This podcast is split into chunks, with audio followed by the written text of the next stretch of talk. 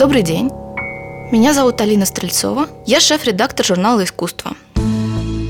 Каждый наш подкаст рассказывает о какой-либо важной тенденции в мире современного искусства. То есть мы с вами вместе разбираемся, как сориентироваться, как понять, что происходит в мире художников, галеристов и кураторов.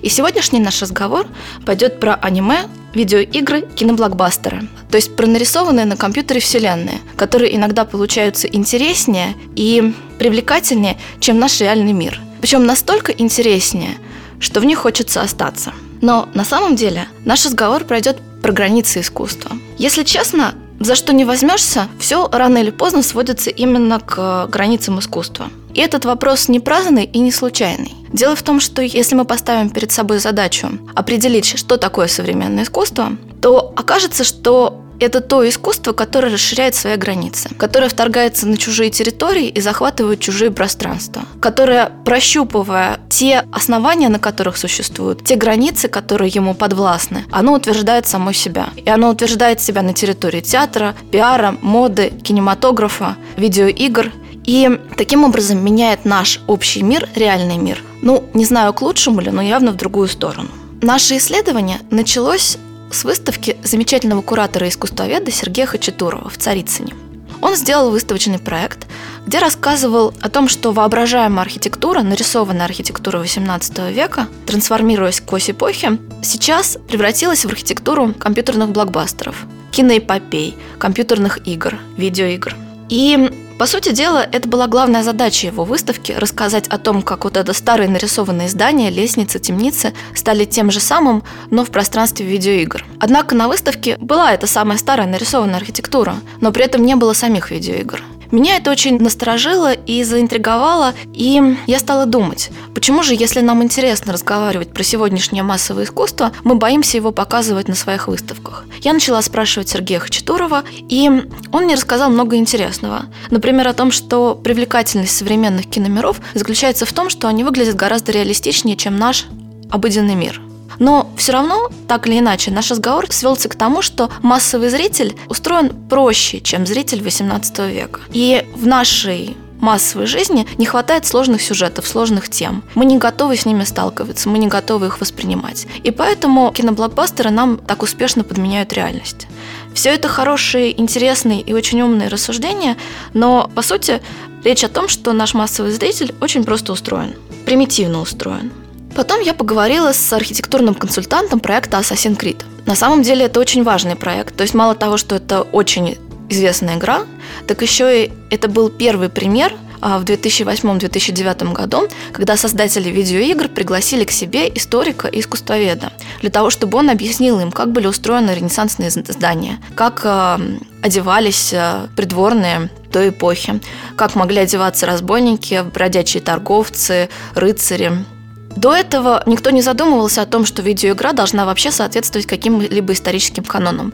Все это было чистой фикцией. А потом все это разовая работа одного человека выросла в то, что в последующих версиях на Assassin's Creed работала целая команда искусствоведов и историков. А потом, когда в апреле этого года загорелся Нотр-Дам-де-Пари, журналисты даже писали, что игра может помочь восстановить его шпиль, потому что в игре использовалось настолько точное воспроизведение, которого нет больше нигде. Ну и что же это искусствовед, с которой я разговаривала? Например, я ей задавала вопросы, почему так получилось, что на ренессансных зданиях, в ренессансных палацах в ренессансную эпоху висят э, картины 17 века. Оказалось, что она к этому относилась не особенно серьезно. Для нее это была подработка, и, в общем-то, не особенно важная подработка. То есть она, естественно, делала все, что могла. Она ходила в библиотеку, собирала информацию, она отвечала на все запросы, но не смотрела придирчиво результат. Да, в общем, и вообще не смотрела результат. Ей было не особенно важно это проверять. Она сказала, что я не относилась к этому как к студенческим работам, где надо было выявлять ошибки. И зачем? Это же просто игра. И по большему счету, многие искусствоведы, с которыми я говорила, относятся к вот таким подработкам подобным образом. То есть э, на самом деле и в киноиндустрии, и в индустрии видеоигр, и в индустрии аниме заняты очень много искусствоведов. Но все или большинство относятся к своему занятию все-таки свысока. После этого может показаться, что искусствоведы настолько серьезны, что примитивное массовое искусство их совсем не занимает. Но это все неправда. Кто-то обожает Гарри Поттера. Кто-то сидел до 5 утра, чтобы посмотреть последнюю серию «Игры престолов». Кто-то не может жить без стимпанка. Я, например, обожаю постапокалипсис во всех его видах. Мы все также любим играть в эти нарисованные вселенные, как и все остальные. Не стоит говорить, что в нашей жизни полно сложных сюжетов, и нам массовое искусство совсем не нужно. И существует вот это непонятное противоречие. Почему, с одной стороны, нам интересно, а с другой стороны, в наше рабочее пространство мы не хотим пускать это массовое искусство. То есть, опять-таки, вроде бы современное искусство бесконечно расширяет свои границы, но когда мы начинаем проверять, оказывается, что эти стены нерушимы. Тем не менее, есть люди, которые все-таки пытаются их пробить. Например, когда в Москву приезжал Хидео Кадзима, да, это имя, наверное, уже все выучили. Он выступал в гараже, в Музее современного искусства «Гараж», что само по себе событие беспрецедентное для России. Чтобы геймдизайнер выступал с паблик-током в музее. И регистрация на это событие была закрыта через 40 секунд после ее начала. Когда я подходила к гаражу, там стояла огромная очередь. И, войдя в здание, я поняла, что вся эта очередь, скорее всего, уже не поместится в этом пространстве. Хидео Кадзима не просто выступал с лекцией, он разговаривал с кураторами гаража. И кураторы постоянно пытались его вывести в пространство современного искусства. Они задавали ему вопросы о каких-то темах и вопросах, которые волнуют современного художника, и пытались ему объяснить параллельно, что те приемы и те вопросы, которыми задается он, и те приемы, которыми он пользуется, они все тоже лежат в пространстве современного искусства, они такие же для художников, как и для него. Но, честно говоря, Хидео Кадзима вообще не понимал, о чем ему говорят. Возможно, это проблема трудности перевода. А возможно, просто геймдизайнер не очень-то в курсе наших внутренних частных проблем. И когда я выходила, я слышала разговор людей, которые шли вслед за мной. Они обсуждали вопросы кураторов гаража, говорили, что да, ребята, конечно, не разбираются в видеоиграх. Им бы неплохо было подучить матчасть. И мне стало совсем обидно. То есть мы вроде как пытаемся сделать шаг навстречу, но нам навстречу не идут.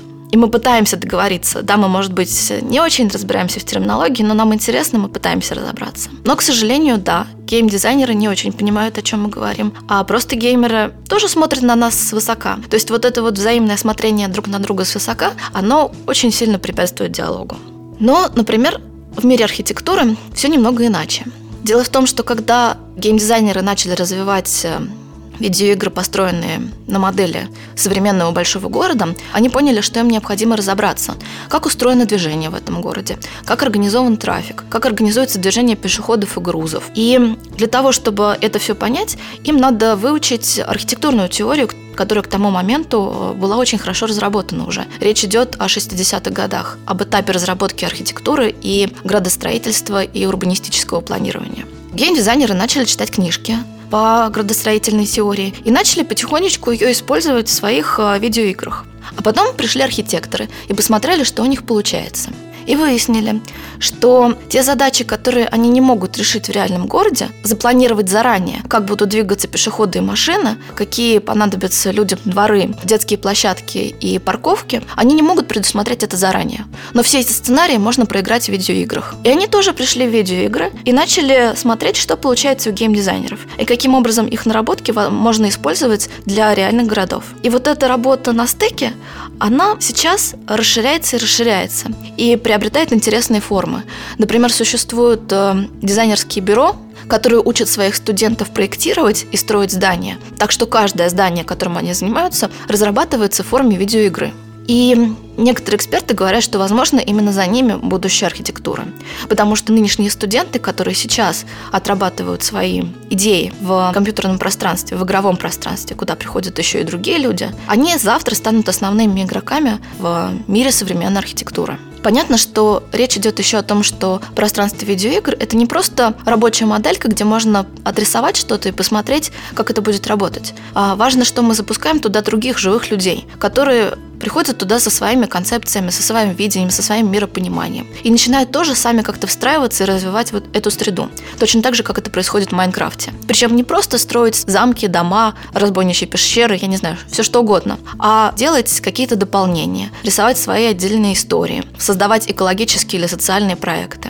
Например, одно из европейских объединений под эгидой ООН строит дворы для стран, ну, скажем так, третьего мира. Они приезжают, ну, например, в какую-нибудь Индию, учат э, жителей какого-нибудь района играть в Майнкрафт и помогают им. И они, жители этого района, с помощью вот этих активистов, например, рисуют проект, что можно сделать на месте мусорной свалки или заброшенной стоянки. Какой им бы двор или, например, скейт-парк захотелось там организовать. Конечно, им помогают его отрисовать, но после того, как в этом участвуют все жители района, этот скейт-парк получается совершенно уникальным. Они знают, что он сделан именно под их нужды, и они знают, что все сами в нем участвовали. Они совершенно по-другому к нему относятся.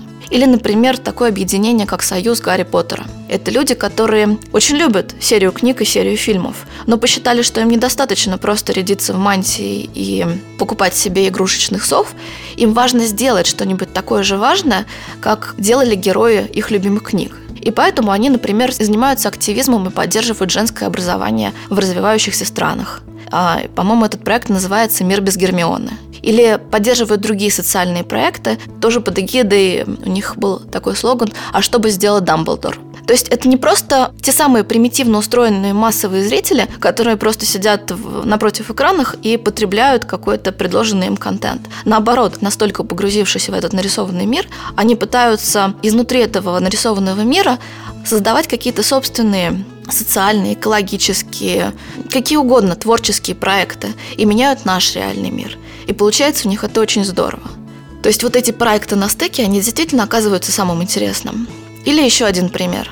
Как-то раз в компании друзей я сказала, что озерный город из «Хоббита» был сделан по образцу деревянной Венеции средних веков, то есть до того, как были построены каменные дома.